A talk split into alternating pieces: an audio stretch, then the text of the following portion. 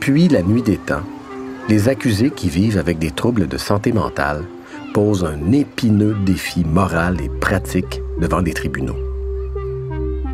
Comme je vous le disais précédemment, l'approche retenue par le droit criminel repose sur la théorie du libre arbitre, selon laquelle si vous faites le choix de commettre une infraction, c'est parce que vous avez fait un choix réfléchi et que vous êtes prêt à en assumer les conséquences. Cette approche débouche juridiquement sur la notion de responsabilité criminelle. En fait, seules les personnes considérées responsables criminellement peuvent être déclarées coupables ou non coupables d'une infraction. Et au Canada, l'âge de la responsabilité criminelle a été fixé à 12 ans. Avant 12 ans, on considère que la personne n'a pas les facultés et le jugement nécessaire pour être tenu responsable de ses gestes. Ceux qui ont 12 ans ou plus sont présumés responsables criminellement, jusqu'à preuve du contraire. Et c'est là qu'intervient la fameuse défense d'aliénation mentale prévue à l'article 16 du Code criminel canadien.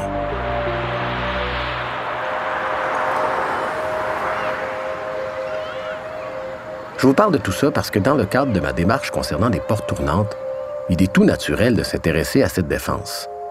En fait, c'est la solution officielle qui a été choisie par notre société pour faire face à ce phénomène complexe. Dans l'épisode précédent, Eric a plaidé coupable. Je me suis demandé pourquoi son avocat n'avait pas présenté une défense d'aliénation mentale. Après tout, Eric nous a bien dit qu'il était très impulsif et qu'il se sentait déconnecté de la réalité au moment de commettre ses vols. Pensez-vous qu'il devrait en bénéficier? C'est ce qu'on va découvrir dans cet épisode.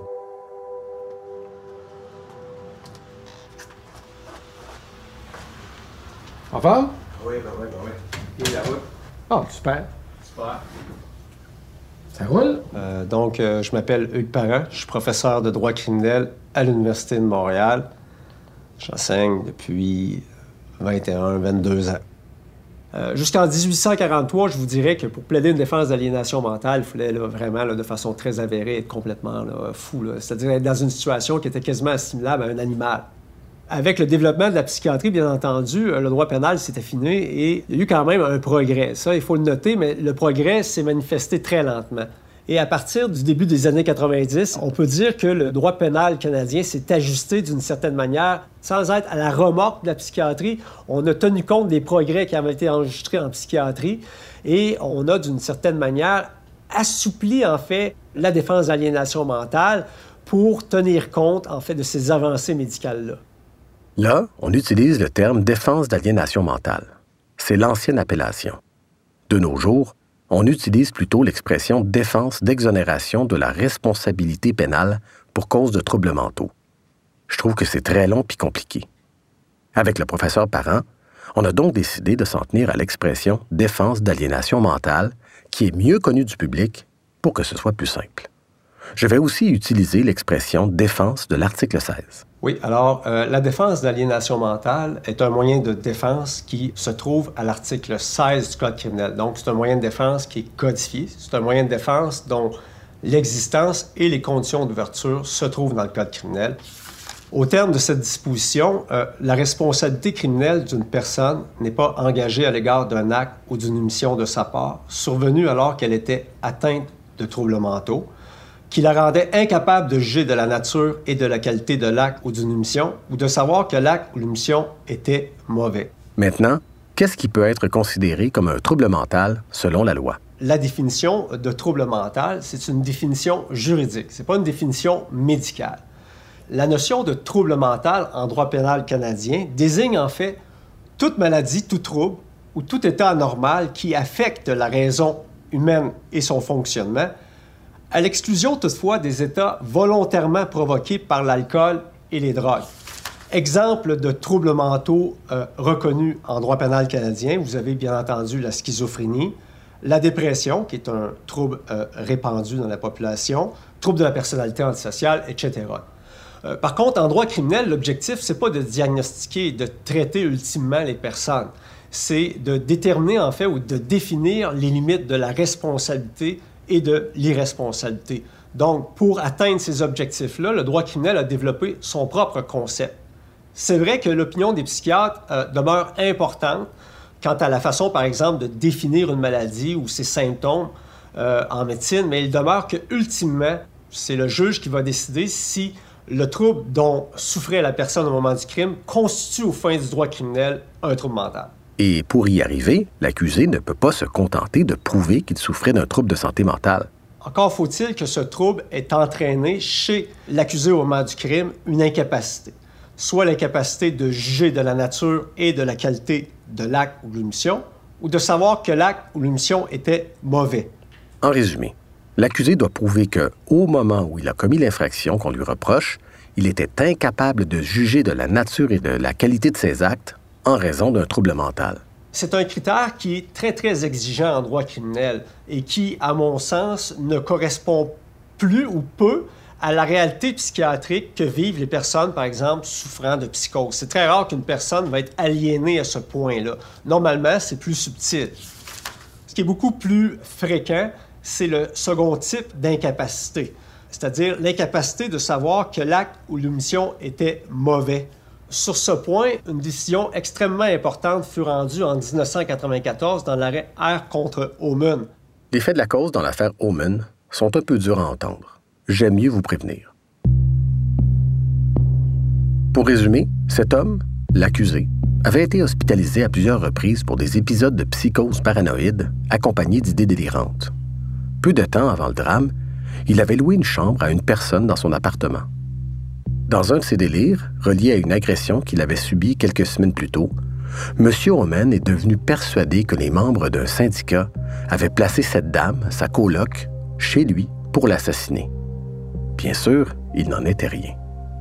Un soir, il a pensé que l'assassinat était imminent et il lui a tiré dessus dans son sommeil. Il est accusé de meurtre et là, on se dit, ben, c'est quoi qui arrive avec ce gars-là? La défense décide de soulever l'article 16, une défense d'aliénation mentale. Première condition d'ouverture, ben, ça prend un trouble mental. Ici, aucun problème. Psychose paranoïde accompagnée d'idées délirantes. Deuxième condition d'ouverture, ben, ça prend une incapacité découlant de ce trouble mental.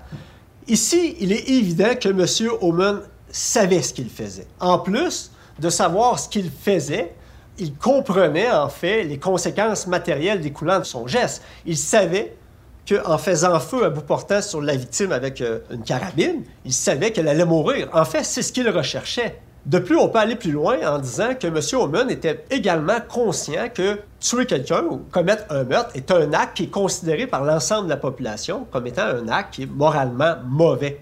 Et là, la Cour suprême arrive avec un nouveau critère qui, à mon avis, est un critère qui est excellent. Est-ce que l'accusé était capable de juger de façon rationnelle et donc de faire un choix rationnel quant au caractère bon ou mauvais de l'acte? Et la réponse ici est non. Donc, dans la mesure où son choix était dicté par sa maladie, là, on quitte le libre arbitre qui est essentiel à la détermination de la responsabilité pénale. L'individu n'est plus libre de ses choix. L'individu, en fait, il agit en fonction des idées délirantes qui s'imposent à son esprit. Alors, M. Omen a été déclaré non criminellement responsable. Ce qu'on doit retenir des propos du professeur Parent, c'est qu'il faut vraiment être complètement déconnecté de la réalité pour se prévaloir de la défense de l'article 16. Ceux qui ont le moindrement une capacité de jugement sont juste considérés comme n'importe quel autre criminel. Éric, lui, tombe directement dans cette catégorie-là. Il est considéré comme responsable criminellement. Au tribunal, on voit beaucoup d'accusés qui vivent avec un trouble de la personnalité antisociale. Pas surprenant, les personnes qui vivent avec ce trouble affichent souvent une attitude de mépris envers les règles de la société et à l'égard de la sécurité ou du bien-être des autres. Elles ont aussi tendance à mentir ou à tromper et peuvent être irritables, impulsives et agressives. Elles ont également du mal à être empathiques et éprouvent peu de remords. Bref, c'est pas un trouble de personnalité qui rend sympathique. Selon un rapport de l'Agence de la santé publique du Canada de 2011, ce serait près de la moitié des détenus qui souffrent du trouble de la personnalité antisociale. Il y a même des études américaines qui prétendent que les antisociaux représentent de 60 à 80% des criminels incarcérés. Et on ne parle même pas de ceux qui souffrent d'un autre trouble de la personnalité. Est-ce que commettre une infraction sous l'emprise d'un trouble de la personnalité peut suffire pour qu'un accusé soit déclaré non criminellement responsable? Euh, les troubles de la personnalité. Lorsqu'on pense aux troubles de la personnalité, immédiatement, on pense à la personnalité antisociale, parfois aussi désignée sous le nom de psychopathie. Exemple de psychopathe, Charles Manson, de manière plus fictive, Alex dans le film Orange Mécanique. Je ne sais pas si vous avez déjà vu le film Orange Mécanique, excellent film.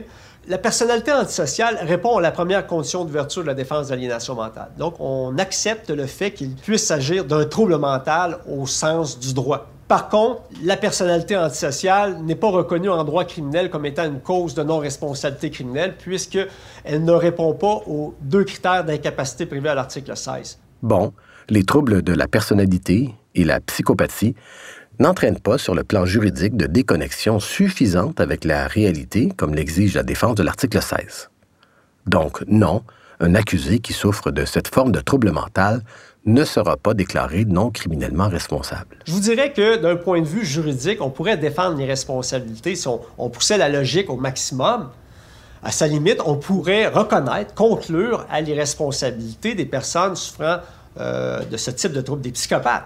Est-ce qu'on se trouve dans une situation où il y a des gens qui n'ont pas leur plein libre arbitre, qui se retrouvent à être condamnés de certains crimes? Euh, absolument. Absolument. Mais on s'entend également pour dire que ces personnes-là doivent demeurer responsables de leurs actes. Autrement, on va déresponsabiliser la population carcérale, ce qui serait en fait euh, tout à fait désastreux. C'est pas banal ce qu'il vient de dire là. Il y a des gens qui n'ont pas leur libre arbitre, qui sont condamnés quand même. On avait la tête pleine et on a décidé de faire une pause café. Pendant que mon café passait dans la machine, je digérais tranquillement la masse d'informations que le professeur Parent venait de partager avec nous. Je pensais à Eric qui nous disait dans le premier épisode qu'il n'arrive pas à contrôler ses pulsions, donc ses actions. Cette impulsivité est confirmée par son psychiatre et par sa mère. Mais si ses pulsions sont plus fortes que sa volonté, jusqu'à quel point on peut dire que ses actions sont réellement volontaires? J'ai demandé au professeur Parent de m'expliquer ce que dit la loi pour ceux qui, comme Eric, sont conscients des actes qu'ils commettent, mais qui ne se contrôlent pas. Lorsqu'on parle du trouble du contrôle des impulsions, kleptomanie, euh, pyromanie, on parle en fait d'un individu qui, bien qu'il soit conscient, n'est plus en mesure de résister à certaines impulsions, comme par exemple celle de voler ou celle, par exemple, de mettre le feu je vous le dis tout de suite, il n'y a aucune cause répertoriée en droit criminel où on reconnaît l'irresponsabilité criminelle des personnes souffrant d'un trouble du contrôle des impulsions. Ce que le droit pénal canadien dit, c'est que les accusés sont présumés doués de libre arbitre. Et c'est à la partie qui conteste cette présomption-là de démontrer le contraire. Donc, il est toujours loisible à une personne, par exemple, de démontrer que son client, par exemple, qui est pyromane, n'était pas euh, pleinement libre de ses actes, donc n'était pas pleinement responsable de ses actes. C'est toujours possible. Mais moi, je vais être franc avec vous, si euh, j'avais un client ou une cliente qui était pyromane, qui était accusé d'incendie criminel, qui, par exemple, avait mis le feu à 84 cabanons, c'est sûr et certain que je plaiderais une défense d'automatisme avec troubles mentaux ou d'aliénation mentale. C'est sûr que je l'essaierais. Finalement, la question, c'est pas juste de savoir si la défense s'applique aux troubles du contrôle des impulsions. Il faut plutôt se demander si c'est possible de prouver que le trouble du contrôle des impulsions a réellement empêché l'accusé de se contrôler. Euh, il faut reconnaître que si on reconnaît en fait les responsabilités des personnes qui souffrent de troubles du contrôle des impulsions, on ouvre une boîte de Pandore. Et là, si on reconnaît ça par la suite, ben, on va se poser la question, par exemple, des personnes qui commettent de la fraude à la suite euh, de jeux pathologiques ou des personnes qui sont pédophiles ou euh, exhibitionnistes ou d'autres troubles qui sont reconnus en médecine mais qui, euh, en droit criminel, pose des défis très importants. Les tribunaux doivent être conscients des conséquences qui découlent de leurs décisions. Euh, je dis souvent à mes étudiants, tu tires trop l'élastique de l'aliénation mentale. C'est qu'à un moment donné, l'élastique va lâcher. À partir de ce moment-là, on perdrait l'adhésion de la population à l'égard du moyen de défense. Alors, le danger, éventuellement, que le moyen de défense soit modifié ou, à la limite, abrogé, est toujours réel. Comme, par exemple, ça s'est produit aux États-Unis. Il y a des États qui ne reconnaissent plus la défense d'aliénation mentale. Ouvrir les vannes de la défense de l'article 16 pourrait donc faire en sorte qu'une part très importante des accusés puissent potentiellement en bénéficier. Mais cela serait indéfendable auprès d'une partie de la population qui considère comme intolérable l'absence de condamnation. Comme si, sans punition, sans prison, il n'y avait pas de justice possible. Saviez-vous que près de la moitié des Canadiens pensent que les gens utilisent l'expression maladie mentale pour excuser leur mauvais comportement? Et la discussion dans l'opinion publique au sujet de l'article 16 ne survient généralement qu'à l'occasion d'affaires très graves et lourdement médiatisées. Par exemple, l'affaire du docteur Guy Turcotte qui a assassiné ses enfants avait en particulier donné lieu à une levée de bouclier. Plusieurs citoyens étaient outrés et profondément dégoûtés parce qu'ils considéraient être un déni de justice. Des dizaines de personnes avaient même manifesté devant le palais de justice de Montréal. Bien sûr que déclarer non responsable criminellement un tueur d'enfants est une pilule dure à avaler. Sauf que ce genre de situation, je le rappelle une fois de plus, est complètement exceptionnel dans notre système. En bout de ligne, la mentalité de punir à tout prix contribue aux portes tournantes en discréditant complètement les initiatives qui envisagent autre chose que la punition, même pour les infractions mineures je reste persuadé qu'il est important de mieux comprendre les effets d'une déclaration de non-responsabilité criminelle, surtout en ce qui concerne la petite criminalité.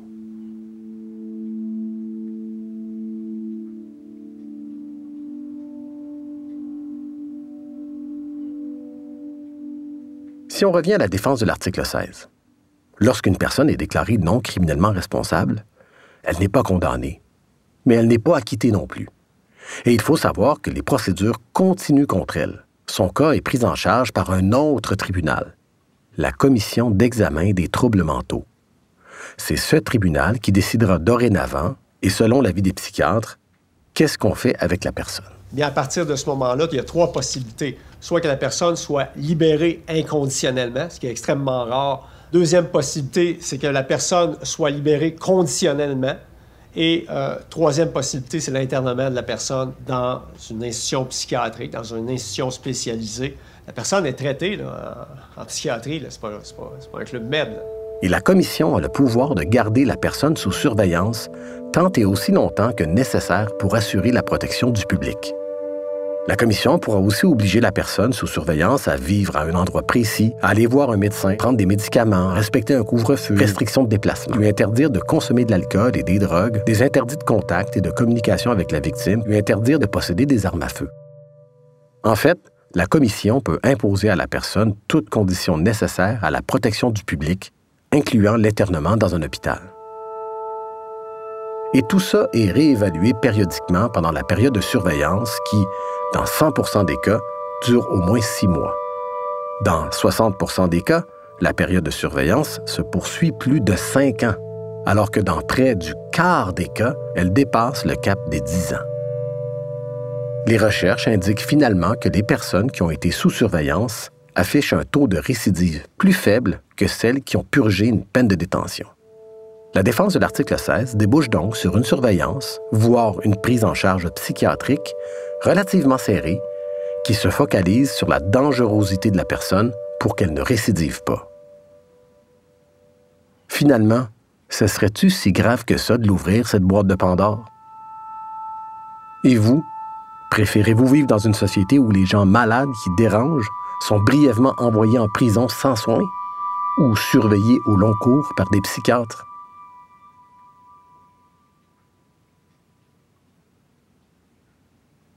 Là, je suis devant mon logiciel de montage, puis je me demande, les personnes déclarées non criminellement responsables, les NCR, comme disent les spécialistes, ils représentent quoi comme pourcentage des accusés? Sur Internet, je trouve juste des chiffres qui datent de plusieurs années. En poussant mes recherches, j'ai réussi à prendre contact par téléphone avec Anne Crocker, directrice de la recherche et de l'enseignement universitaire à l'Institut national de psychiatrie légale Philippe Pinel, est professeur titulaire au département de psychiatrie et d'addictologie de l'Université de Montréal. Elle mène un projet de recherche sur le sujet. Voici ce qu'elle a réussi à rassembler comme chiffres récents. Ce qu'on a été capable d'aller chercher dernièrement, c'est euh, les taux, par exemple, de déclaration de verdict de NCR au Québec entre 2000 et 2018 par rapport au nombre total de décisions euh, juridiques qui proviennent des statistiques de Statistique Canada. Puis ce qu'on a remarqué, c'est une augmentation constante depuis les années 2000. Donc, six personnes déclarées NCR par mille décisions juridiques en 2000 et on en était en 2018 à 14 par 1000 décisions. 14 sur 1000, c'est pas négligeable, mais c'est pas avec ça qu'on va vider les prisons non plus. Je lui ai demandé, parmi ceux qui invoquent l'article 16, c'est quoi le pourcentage de ceux qui réussissent à obtenir un verdict de non-responsabilité criminelle? On aimerait bien le savoir. je vais vous dire bien franchement, c'est pas des données auxquelles on a accès. Ça serait vraiment intéressant d'avoir des bases de données qui nous permettraient de répondre à ces questions-là. La professeure Crocker m'explique que les ministères ne tiennent pas assez de statistiques détaillées sur les activités des tribunaux et que ça, c'est un gros obstacle pour trouver des solutions au phénomène des portes tournantes. Elle me révèle également qu'il y a beaucoup plus de personnes déclarées non criminellement responsables au Québec que dans le reste du Canada. De 5 à 10 fois plus. C'est énorme. Euh, on pense qu'il y a plusieurs raisons qui expliquent ces différences-là. Un, possiblement une utilisation un peu plus libérale de l'article 16. Parce que quand on regarde les caractéristiques des personnes qui sont déclarées non criminellement responsables dans les différentes provinces, on voit qu'il y en a quand même beaucoup plus au Québec qu'ils le sont proportionnellement pour des délits de nature mineure comme une façon de, de, réorienter les individus vers, vers des soins. Une autre des raisons potentielles, c'est peut-être pas assez de services à la base en milieu communautaire pour cette clientèle-là. Peut-être que les lois au niveau civil pour l'autorisation de soins ou l'accès aux soins contre son gré sont peut-être un petit peu plus complexes euh, ici que dans d'autres provinces, ou qu'il y a plus de négociations aussi entre les différentes parties avant de rentrer en procès aussi. Il y a plusieurs raisons qui ont été mises de l'avant pour ça en fait, c'est des raisons, mais c'est des hypothèses, hein, parce qu'ils n'ont pas tout été vérifiés empiriquement. Il faut comparer aussi avec les taux d'incarcération des personnes qui ont des problèmes de santé mentale. Donc, ça se pourrait aussi que dans les autres provinces, on emprisonne davantage ces personnes, qu'on les dirige vers le milieu hospitalier. Je remarque aussi que la question de la disponibilité des soins est jamais loin quand on parle de santé mentale devant les tribunaux criminels. Bon, ça fait beaucoup trop de théorie, tout ça. J'ai besoin d'un point de vue euh, plus orienté sur la pratique. Montez avec moi en voiture, on s'en va recueillir un nouveau témoignage. Et puis cette fois-ci, je m'en vais à Shawinigan, rencontrer la docteure Marie-Frédérique Allard, qui est euh, médecin légiste et psychiatre. Donc, c'est parti.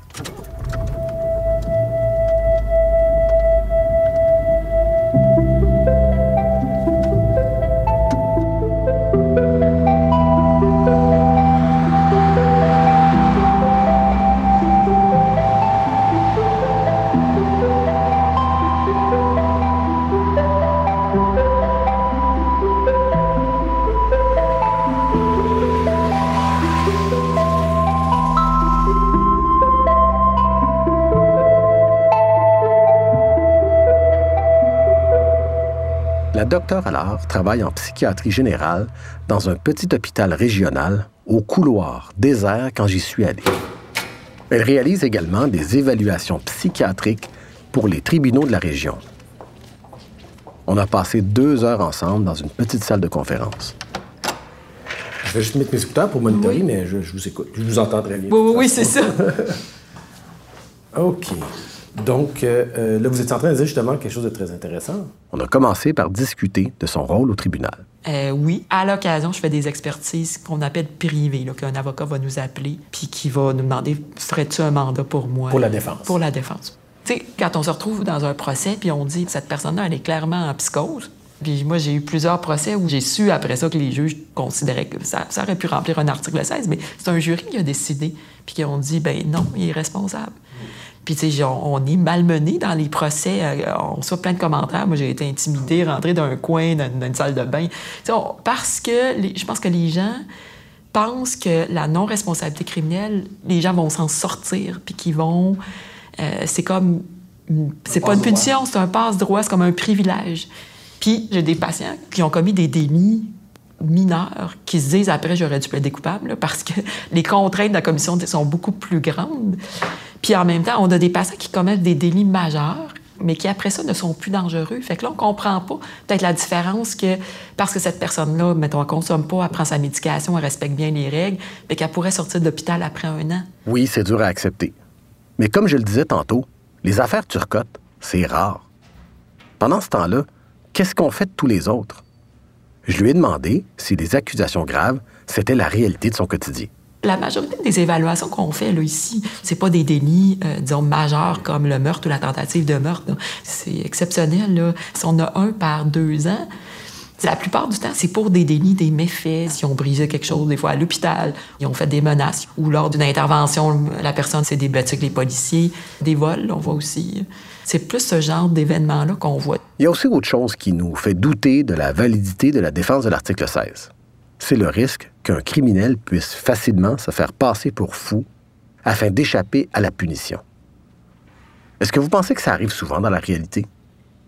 J'ai demandé à la docteure Allard comment elle s'y prend pour éviter que des accusés simulent la folie. En psychiatrie légale, on y pense tout le temps, mais je vous dirais qu'on le voit quand même assez rarement. L'extrême, ça serait quelqu'un qui inventerait toute pièce. Là. Il aurait tué quelqu'un puis qui dirait Ah non, moi, je vais me faire passer pour psychotique et tout ça. Puis bon, euh, ça, ça serait, mettons, l'extrême de la simulation.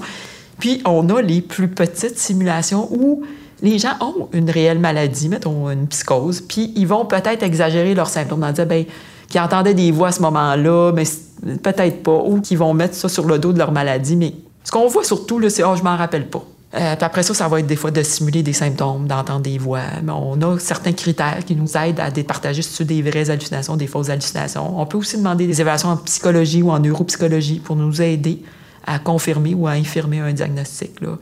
Il y a des, même des échelles de simulation que les psychologues peuvent faire passer. Mmh.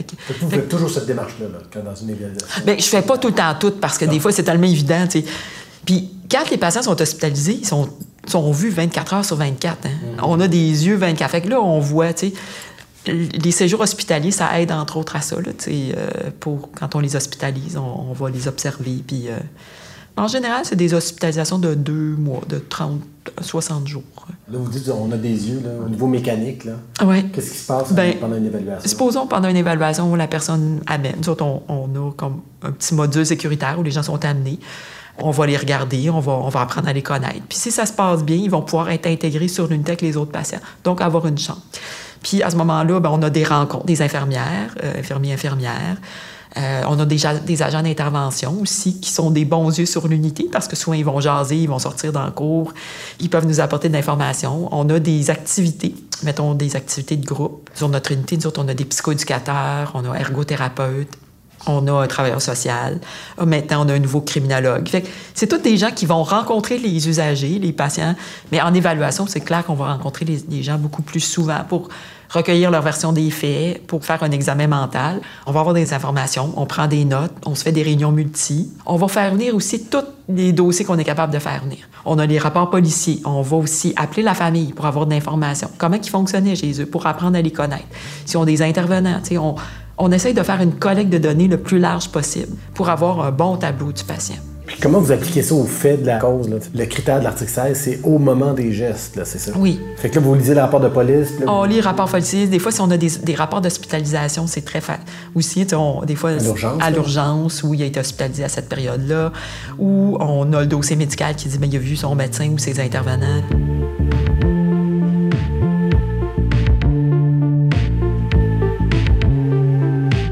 Moi, les patients que je vois depuis 20 ans, il y en a beaucoup qui n'ont plus de problèmes judiciaires, qui, qui ont passé à d'autres choses, qui ont réussi à s'en sortir. C'est pas tout le monde. J'en ai qui, malheureusement, que ça finit par un suicide parce que on, peut pas sauver tout le monde puis qui reste plus problématique. Mais la plupart, ils vont s'en être sortis. Ou du moins, ça va mieux. Puis qui vont, au fil des années, finir par apprendre de ce qui se passe puis changer des choses dans leur vie. Mais ça peut être long, là je vais me mettre à pleurer parce que ça, ça m'émue quand je...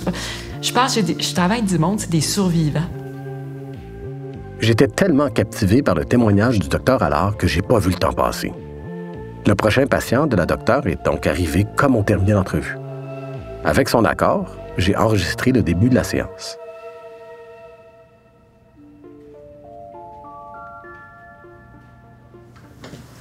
Bon, ben, comment ça va depuis qu'on s'est vu la dernière fois? Ça va pas pire. J'ai pas eu de rechute ou de, de symptômes. là. Je joue aux jeux vidéo, puis euh, je joue sur l'ordinateur. Je commence à jouer de la guitare aussi? Nouvelle guitare? Ouais. Toi, tu t'es contact avec ton père? Ouais. Ouais, il m'a parlé euh, c'est hier. OK. Ouais. Puis avec ta mère aussi? Maman vient me voir demain. Super, ça. OK. Merci d'avoir été là. Restez à l'écoute pour un autre épisode de Porte tournante. Cette série est réalisée et produite par Philippe Miquel. Conseil dramaturgique, Mathilde Béninus. Conception sonore, Marie-Pierre Grenier. Mixage sonore, Nata Huot. Musique originale, Jean-Olivier Bégin. Ce projet est rendu possible grâce au soutien financier du Conseil des arts du Canada et du Greenberger Center for Social and Criminal Justice. Je tiens à remercier du fond du cœur toutes les personnes qui ont participé de près ou de loin à ce projet. Pour des remerciements détaillés et pour approfondir chacun des épisodes, je vous invite à consulter portetournante.com. Porte Tournante est une production de Les Vues de l'Esprit.